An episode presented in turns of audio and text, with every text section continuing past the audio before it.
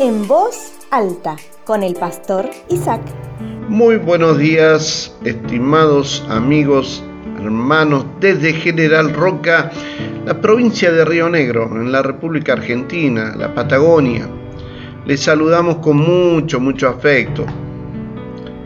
Dice el libro de Efesios capítulo 4 versículo 17 en la primera parte, pero el Señor estuvo a mi lado y me dio fuerzas.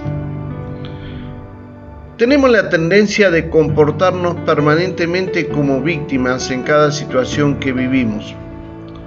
Y hay personas que según ellos son víctimas por lo que alguien hizo y hay otros que son víctimas por lo que alguien no hizo.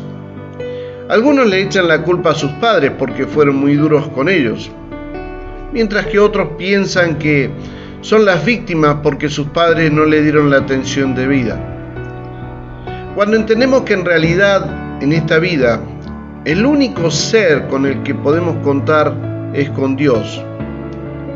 Hay personas que siempre tratan de solucionar sus problemas sin buscar ayuda en nadie. Y este tipo de personas, mis amigos, mis hermanos, casi siempre terminan sin resolver sus problemas.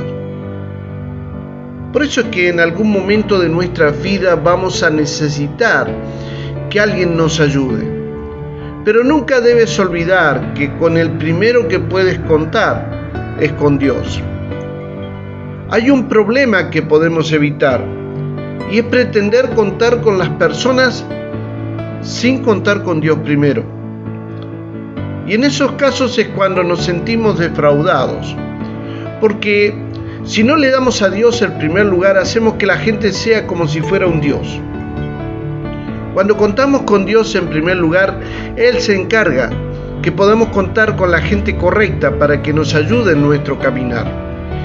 Y de esta manera, mis amigos y hermanos, sabemos quiénes están a nuestro lado y quiénes no. Lo que nunca debemos hacer es encerrarnos ante las situaciones o ante las dificultades. Saben, Dice el libro de Santiago, capítulo 1, versículo 2, Amados hermanos, cuando tengan que enfrentar cualquier tipo de problemas, considérenlo como un tiempo para alegrarse mucho, porque ustedes saben que siempre que se pone a prueba la fe, la constancia tiene una oportunidad para desarrollarse. Si nuestra actitud en algún momento fue renunciar, negar el problema, evadir culpa a otro o buscar ayuda, debemos recordar que la Biblia dice que si le servimos a Dios, tenemos que estar seguros que todo lo que nos pase va a obrar para bien, pues amamos a Cristo. Amigos hermanos, jamás Dios va a descubrir el proceso por el cual vamos a pasar, pero sí nos hará saber nuestro destino. Y esto es así porque si supiéramos cuál es el camino que debemos recorrer, tomaríamos la actitud de no recorrerlo.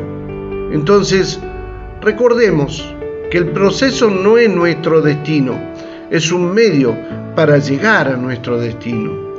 Y Dios te ha prometido que a pesar de estar pasando por un proceso, Él siempre va a estar contigo y se preocupará de que te rodeen personas que sí te van a ayudar. Amigos hermanos, en esta mañana confía en su ayuda para que Él te pueda ayudar. Dios te bendiga. Si Dios lo permite, nos volveremos a encontrar. Si desea comunicarse con el pastor Isaac, puede hacerlo a su WhatsApp más 549 2984 867970 o también puede escribir a su correo cercasuyo.gmail.com. Hasta el próximo encuentro.